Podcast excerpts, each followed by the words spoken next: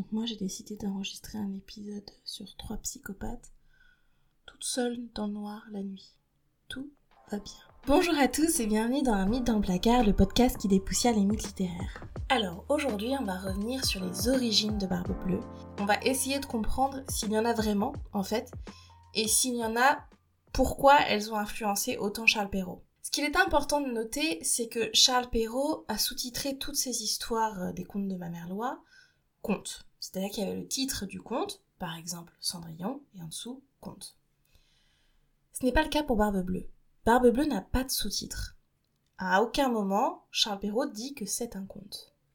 Évidemment, ça a déchaîné les passions. On s'est dit, si Charles Perrault n'indique pas que c'est un conte, c'est que ça n'en est pas un, et que c'est en fait une histoire réelle.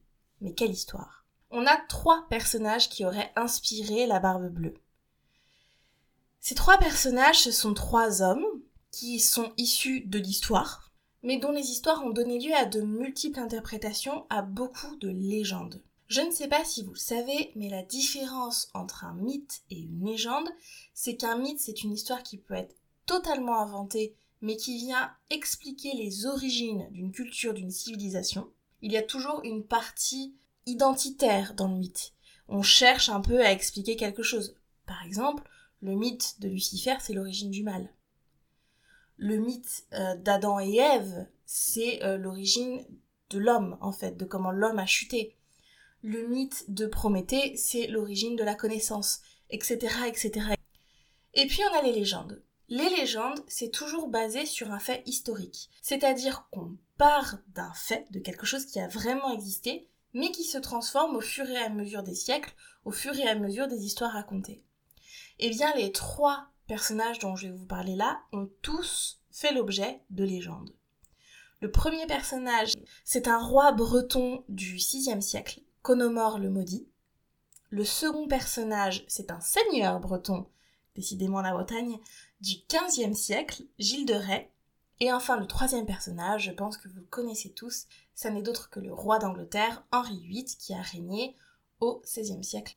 On va parler de ces trois personnages, je vais un peu vous donner des, pistes concernant euh, leur histoire, et on va voir en quoi leurs histoires peuvent coller avec le mythe de la barbe bleue. On va donc commencer par Conomore. Conomore, c'est un personnage, un seigneur breton, un roi breton, qui aurait régné au milieu du VIe siècle après Jésus-Christ. Donc il a une histoire qui est euh, vraiment historique. Mais nous, on va s'intéresser à la légende, celle de Conomore le maudit. Déjà, quand vous avez le maudit derrière, ça vous indique que bon, on n'est peut-être pas dans un truc extrêmement véridique. Mais c'est aussi intéressant à voir. Donc, il est dit que Conomore tuait chaque nouvelle épouse qu'il avait à chaque fois qu'elle lui donnait un enfant. Ce qui les dégoûtait encore, c'est qu'il avait déjà épousé plusieurs femmes et qu'on ne savait ce que les femmes étaient devenues. Puis il a épousé Sainte Tryphine, qui lui a donné un fils. Et là, on a deux versions de, l'histoire. Ce qui vous dit déjà à quel point c'est peu factuel. La première version, c'est qu'il a décapité son fils qu'il a eu avec Sainte Tryphine, et que Saint Gildas a ramassé la tête de l'enfant, l'a remis sur le corps de l'enfant, et qu'il a envoyé cet enfant hanter Conomore, et que Conomore serait mort de peur. La deuxième version, c'est que Conomore a essayé de tuer Sainte Tryphine, qui donc a été euh, après béatifiée, comme vous pouvez l'entendre, et Saint Gildas aurait fait s'écrouler sur Conomore son château. Ce qu'on sait, c'est qu'en fait, Conomore, il est mort au combat en 560. Hein. donc, euh, clairement, il n'y a pas, y a pas de, de, base historique. Il a vraiment épousé Tryphine, ça c'est vrai. Mais est-ce que tout ça s'est passé? On ne sait pas vraiment. Il y a eu des livres qui sont sortis, notamment écrits euh, par, euh, par des chercheurs bretons. Et euh, du coup, je, vous mettrai dans la description de l'épisode des liens de, de, livres qui sont très intéressants à lire sur le sujet. Donc ça, c'est le premier. On voit le lien qu'il peut y avoir entre Conomore et Barbe Bleue dans le fait évidemment que selon la légende, il tuait chaque nouvelle épouse. Clairement. On voit pas le lien de quelque chose de caché, de défendu, d'interdit qui a été ajouté euh, par Perrault, semble-t-il. Mais on voit pourquoi Conomore aurait peut-être légèrement inspiré Perrault. C'était un homme qui tuait ses épouses de manière rituelle, c'est-à-dire qu'il n'y avait pas vraiment de raison. Juste à chaque fois qu'elle faisait un enfant, fini. Donc ça, c'est pour Conomore. Le deuxième personnage qui nous intéresse, c'est Gilles de Rais. Et là, du coup, ça va être un peu plus long parce que Gilles de Rais, c'est un personnage historique qui a fait énormément de choses. Et donc, du coup, il faut déblayer le côté historique du côté légendaire.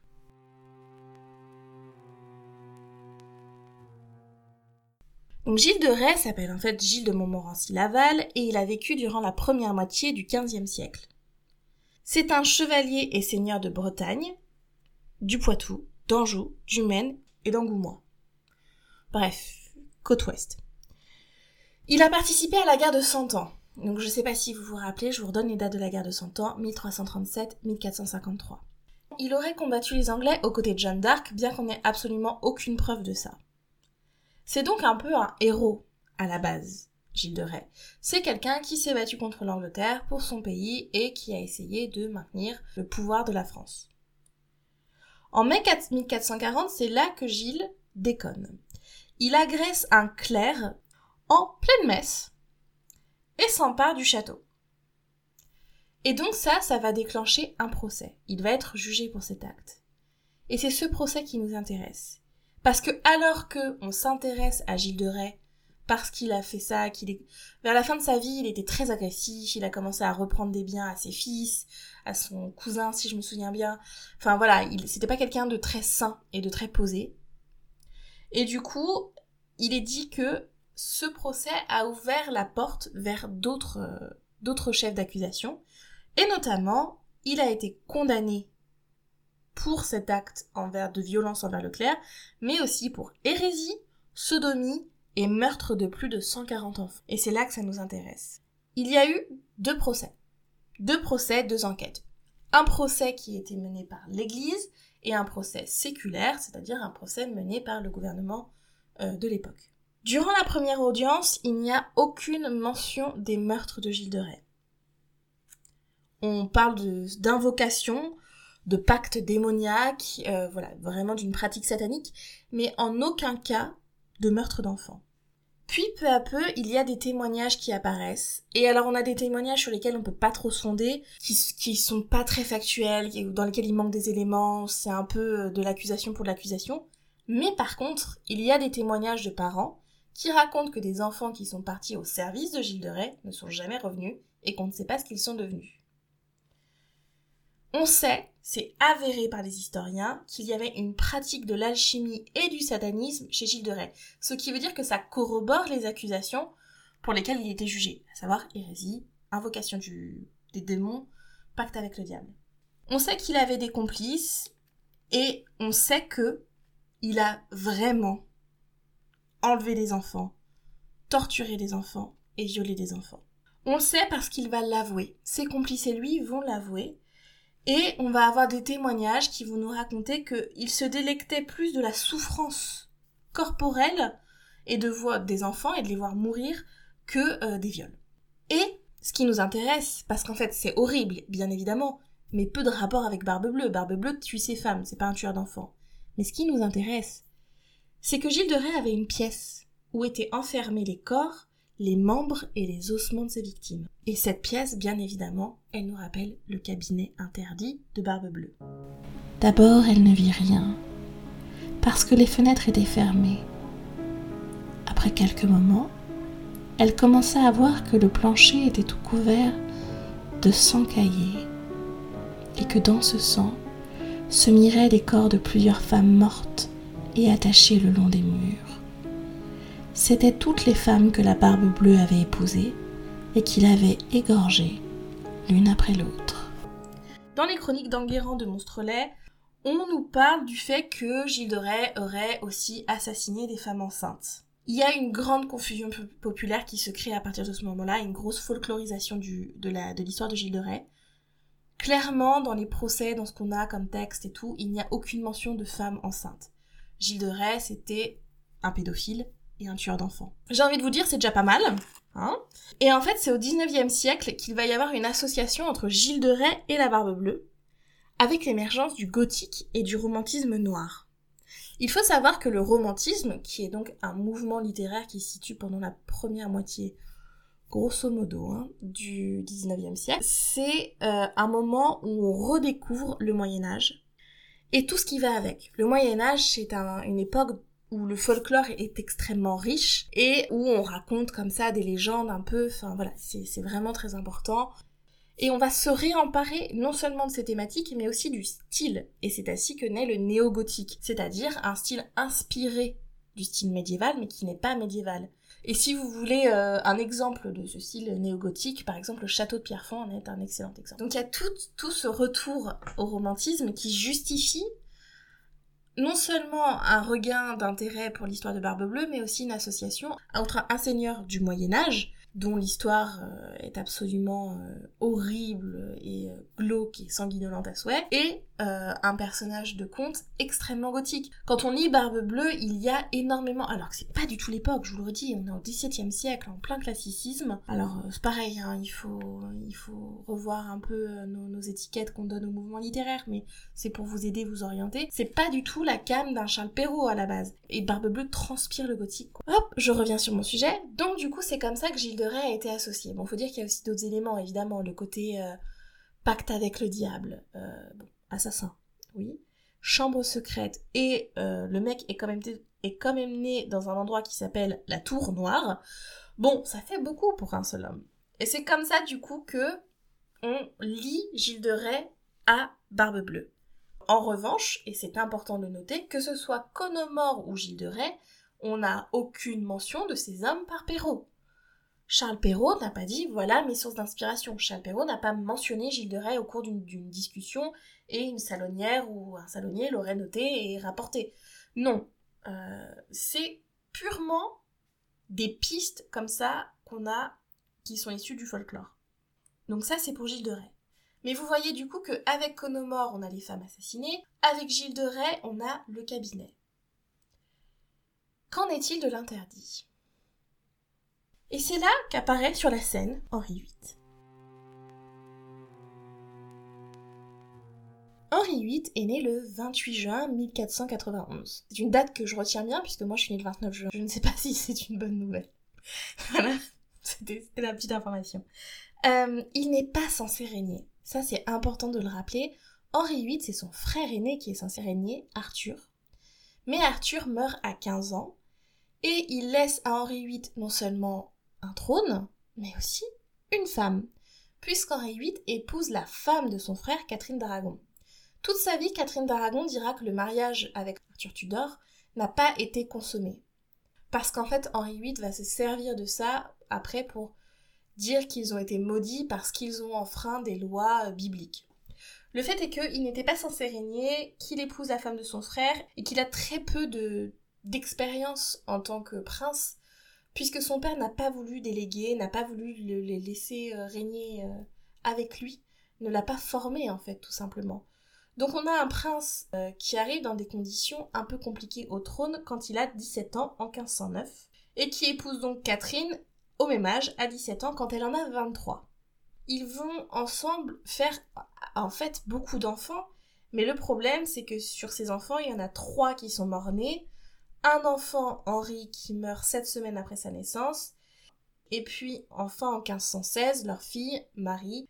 Henri VIII prend énormément de, maîtresses, jusqu'à rencontrer deux sœurs, Marie Boleyn et Anne Boleyn. C'est le début de la fin. Alors, je pense que vous connaissez tous l'histoire, mais donc il rencontre Anne Boleyn et il veut se séparer de Catherine pour pouvoir l'épouser. Ça, c'est le raccourci qu'on fait.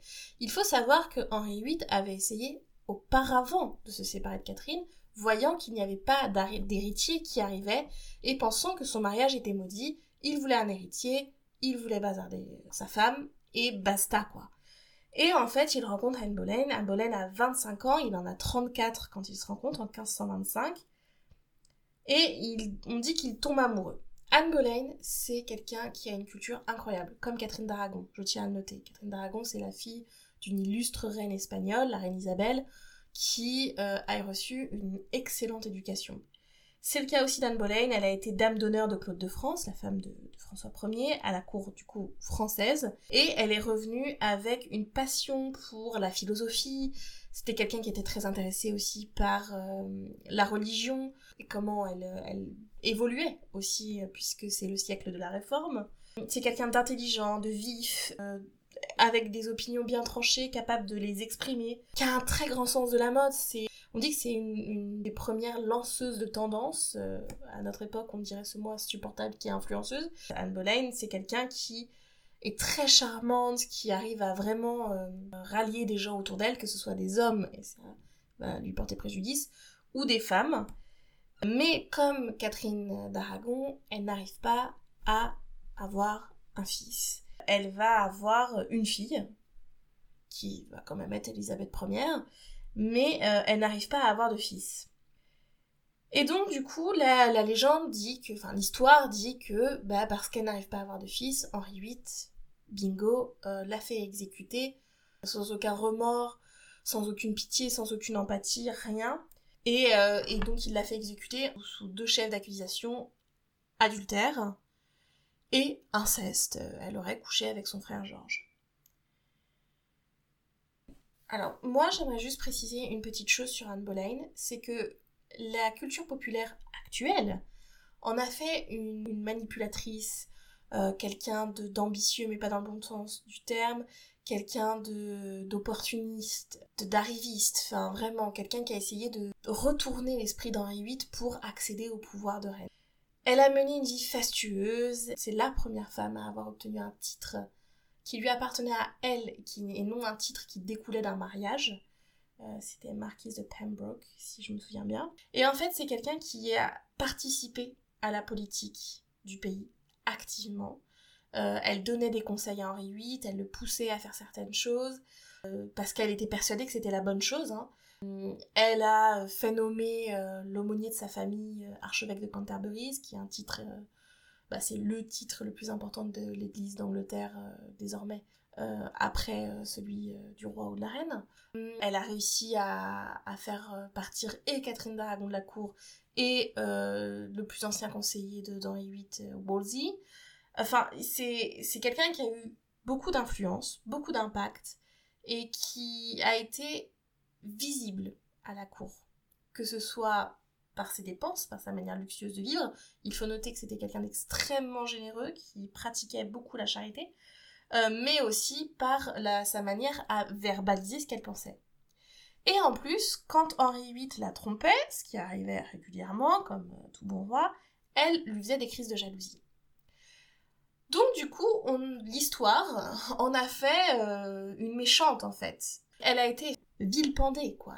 Et en fait, ça me navre. Une série que j'adore, par exemple, comme Les Tudors, hein, ou des films comme Deux sœurs pour un roi, continue, mine de rien, de la montrer comme une manipulatrice, alors qu'en fait, ce qu'elle a fait, c'est qu'au lieu de tenir une place de reine habituelle, une place de femme silencieuse, elle a juste été une femme qui parlait et qui a pris sa place de reine consort voilà, donc ça c'était ma parenthèse Anne Boleyn qui était très longue, mais je tenais à la faire.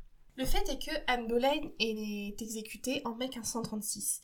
Ce qui est assez intéressant, c'est que son frère et les autres hommes euh, qui auraient couché avec elle ont été tués le 17 mai, parce qu'ils ont été tués à la hache, mais le bourreau d'Anne Boleyn venait de France, parce qu'elle avait demandé à Henri VIII une décapitation française, c'est-à-dire à l'épée, donc plus nette, plus propre et moins douloureuse qu'une décapitation à la hache, une décapitation anglaise. Et en fait, du coup, le bourreau a eu du retard. Il y a donc cet effet d'attente qui nous rappelle un peu l'effet d'attente de euh, la femme de barbe bleue qui se qui crie ma Anne, ma soeur Anne, et le prénom est très drôle du coup. Est-ce que tu vois nos frères arriver En attendant en fait de l'aide, la délivrance tout simplement, et le fait de ne pas mourir. Ce qu'il est important de noter, c'est que Anne Boleyn n'attendait pas qu'on vienne la délivrer. Anne Boleyn attendait la mort et était triste que sa décapitation soit reportée. On a même euh, des, témoignages qui disent que euh, riait euh, dans, sa cellule et que voilà. Alors est-ce qu'elle n'était pas en train de, craquer parce qu'elle savait qu'elle allait mourir voilà, Ce qu'il dit qu'elle était heureuse de mourir, je ne sais pas.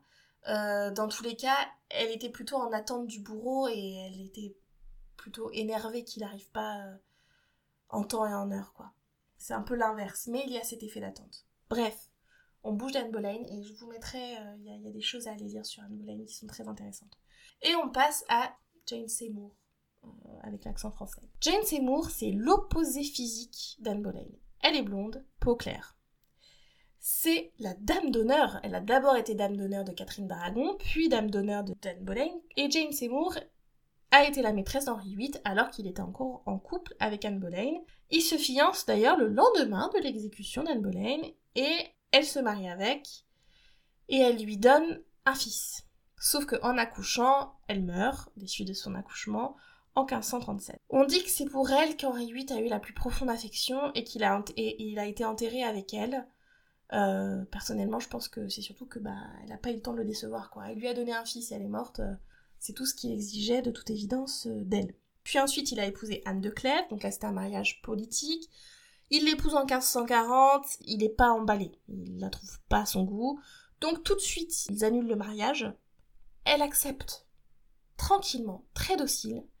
Et du coup, euh, il l'appellera euh, sœur aimée du roi. Il va lui donner de nombreuses résidences, une, pension très confortable. Et puis, il ira souvent lui, de, lui demander conseil, en fait. Elle va devenir un peu sa conseillère. C'était que, il ne la tue pas, elle ne meurt pas, et il passe à une autre femme.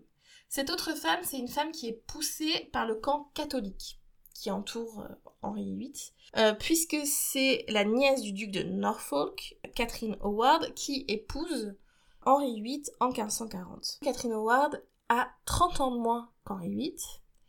Et donc, bah, qu'est-ce que fait Catherine? Bah, elle le trompe, très clairement, dès leur première année de mariage, et donc, elle l'épouse en juillet 1540 et elle est décapitée pour adultère, pour cette fois-ci un adultère avéré, en 1542. La pauvre femme descendit et alla se jeter à ses pieds toute éplorée et tout échevelée. Cela ne sert de rien, dit la barbe bleue. Il faut mourir. Puis, la prenant d'une main par les cheveux et de l'autre levant le coutelas en l'air, il allait lui abattre la tête. Dernier mariage politique, c'est le camp protestant qui là euh, reprend la main et qui pousse Catherine Parr euh, dans les bras de Henri VIII Catherine Parr, elle est veuve, elle a déjà été mariée deux fois. Elle l'épouse en 1543, elle a 20 ans de moins que lui. Et elle va beaucoup œuvrer pour réconcilier Henri VIII avec ses filles. Ce qui est intéressant à noter, c'est que Catherine Parr, comme Anne Boleyn, c'est quelqu'un qui a énormément d'éducation. Ce qui n'était pas par exemple le cas d'une Jane Seymour qui, savait à peine lire et écrire, mais vraiment à peine. C'est pas le cas de Catherine Parr. Catherine Parr, c'est quelqu'un de très intelligent, qui va avoir une énorme influence sur quelqu'un de très important, qui est Élisabeth, la fille d'Henri VIII, qui va devenir Élisabeth Ier, lorsqu'elle va être régente du royaume pendant trois mois. Elle survit Henri VIII. Elle n'a aucun enfant avec lui et elle survit à Henri VIII. Il meurt en 1547 et elle, elle épouse dans la foulée son grand amour, Thomas Seymour, qui est donc le frère de Jane Seymour. Elle l'épouse et elle meurt en mettant au monde leur enfant en 1500. 48 ou 49, je sais plus. Donc voilà, vous avez euh, l'histoire de toutes les épouses les 8. Donc reprenons. Catherine d'Aragon, divorce. Anne Boleyn, exécutée. Jane Seymour, morte naturellement. Anne de Clèves, divorce. Catherine Howard, exécutée. Catherine Parr, qui lui survit. Donc sur les six femmes dans les 8, il y en a deux qui ont été exécutées. J'ai envie de vous dire, c'est déjà bien assez pour un roi, euh, pour n'importe qui en fait. Mais la légende de six femmes exécutées, d'un cabinet qui serait rempli de femmes, est fausse, très clairement. Quelles sont les ressemblances avec Barbe Bleue? Alors, à part ces deux exécutions, eh il y a le côté interdit. Parce qu'en fait, ces deux femmes ont été quand même euh, exécutées pour adultère. Et l'adultère, c'est l'interdit suprême. On dit même que euh, Charles Perrault cible la femme adultère avec son compte. Qu'en fait, le cabinet, c'est l'adultère. Et que, euh, en fait, c'est pas qu'elle euh, elle a découvert des femmes mortes, c'est qu'elle aurait couché avec un autre homme en l'absence de son mari. Donc il y a évidemment ça dans l'histoire d'Henri VIII. Ce côté interdit, ce côté adultère. Et puis il y a évidemment le côté semblant. Donc voilà, ça c'est pour Henri VIII. Mais vous voyez que que ce soit euh, Conomore, que ce soit Gilles de Rais ou Henri VIII, on n'a pas de vraie barbe bleue dans cette histoire. Henri VIII, on a des faits historiques, hein, bien sûr. Gilles de Rais aussi. Beaucoup moins pour Conomore le maudit. Aucun d'entre eux ne coche toutes les cases du mythe de Barbe Bleue. En revanche, à eux trois, ils forment un Barbe Bleue. C'est-à-dire que Conomore tue ses femmes, sans motif autre que celui de vouloir les tuer. Gilles de Rais a un cabinet secret euh, où il met les membres et lui a aussi cette espèce de plaisir euh, de tueur en série en fait, de sociopathe, le plaisir tout simplement de faire mal et de d'enlever la vie. Et puis Henri VIII, je ne dirais pas qu'il y a ce plaisir-là de vie, euh, de d'ôter la vie à quelqu'un. Par contre, il y a l'impulsion, je dirais qu'il n'y a pas chez Barbe Bleue d'ailleurs. Hein. Barbe Bleue n'est pas un homme impulsif. Mais il y a ce côté puissant chez Henri VIII, bien sûr. Et puis, bien sûr, le côté euh, interdit. C'est-à-dire que va, il va condamner ces femmes à la mort parce qu'elles n'ont pas respecté des règles qu'il avait données, à savoir bah, ne pas le tromper, ça c'est la règle du mariage, mais aussi ne pas trop se mêler de ses affaires politiques. Donc c'est assez intéressant de voir comment ces trois personnages contribuent ensemble à créer un mythe qu'on connaît bien, celui de Barbe Bleue, Maintenant, je vais, je peut-être vous décevoir. Tous les spécialistes s'accordent à dire qu'il n'y a pas d'origine aussi précise pour le mythe de Barbe Bleue. Ces lectures qu'on a faites d'Henri VIII, de Gilles de Rais et de Conomore, ce sont des lectures a posteriori, une fois que nous avons une histoire de Barbe Bleue entre les mains, et c'est pour ça qu'on a commencé par Perrault. Parce qu'en fait, c'est exactement ce qu'ont fait toutes les personnes qui ont relié Barbe Bleue à ces histoires. Ils l'ont fait a posteriori mais on n'a aucune preuve que Perrault ait été chercher ces histoires pour alimenter la sienne, et on pense plutôt qu'il s'agit d'histoires orales qui ont été transformées comme tout conte en fait, que c'est parti d'une tradition orale pour être ensuite posée par écrit par, euh, par Charles Perrault, et que peut-être l'absence de mention de conte c'était plus pour faire peur aux jeunes femmes et bien leur dire de respecter leur mari dans un certain sens. Si Perrault s'inspire d'une tradition folklorique, il modifie quelques éléments néanmoins et on va voir qu'il y a des contes qui reprennent peut-être plus au final le conte du folklore que Perrault. Et on va voir ça par la suite. Le fait est qu'il y a des modifications essentielles. Donc pour euh, ces modifications, je, suis transparente, c'est Marc Soriano qui les a mis en évidence euh, dans son ouvrage que je listerai euh, dans la description de l'épisode. Et donc Marc Soriano nous explique que à la base, il y a trois sœurs, et non deux sœurs et deux frères. Et vous verrez que le motif des trois sœurs est récurrent dans les contes, on l'a déjà eu dans La Belle et la Bête. On le retrouvera chez Cendrillon par exemple, c'est un motif qui est extrêmement présent. L'interdit qui constituait tout le conte en fait. Cet interdit est, est toujours présent mais un peu mis en retrait face à la curiosité et à la curiosité féminine qui prend un peu le dessus. C'est-à-dire que Perrault ne punit pas sa femme parce qu'elle a enfreint l'interdit, il punit sa femme parce qu'elle est curieuse, d'après les moralités. Troisième chose, c'est que quand euh, la femme de Barbe Bleue, dans le conte de Perrault, cherche à gagner du temps en allant se recueillir et ensuite en demandant à sa sœur si elle voit euh, leur frère arriver, ce n'est pas le cas dans les autres versions. En général, en fait, la jeune femme se déshabille ou s'habille et énumère tous les vêtements qu'elle enlève ou qu'elle met pour en fait revêtir une tenue qui soit euh, plus en phase avec le fait qu'elle va mourir. Vous allez me dire ok, mais c'était souvent le cas. Donc euh, voilà, donc il y a cette espèce de striptease en fait tout simplement où elle énumère, elle est dans sa chambre seule, hein, mais chaque chose qu'elle enlève et chaque chose qu'elle met pour gagner du temps en espérant que quelqu'un va venir l'aider.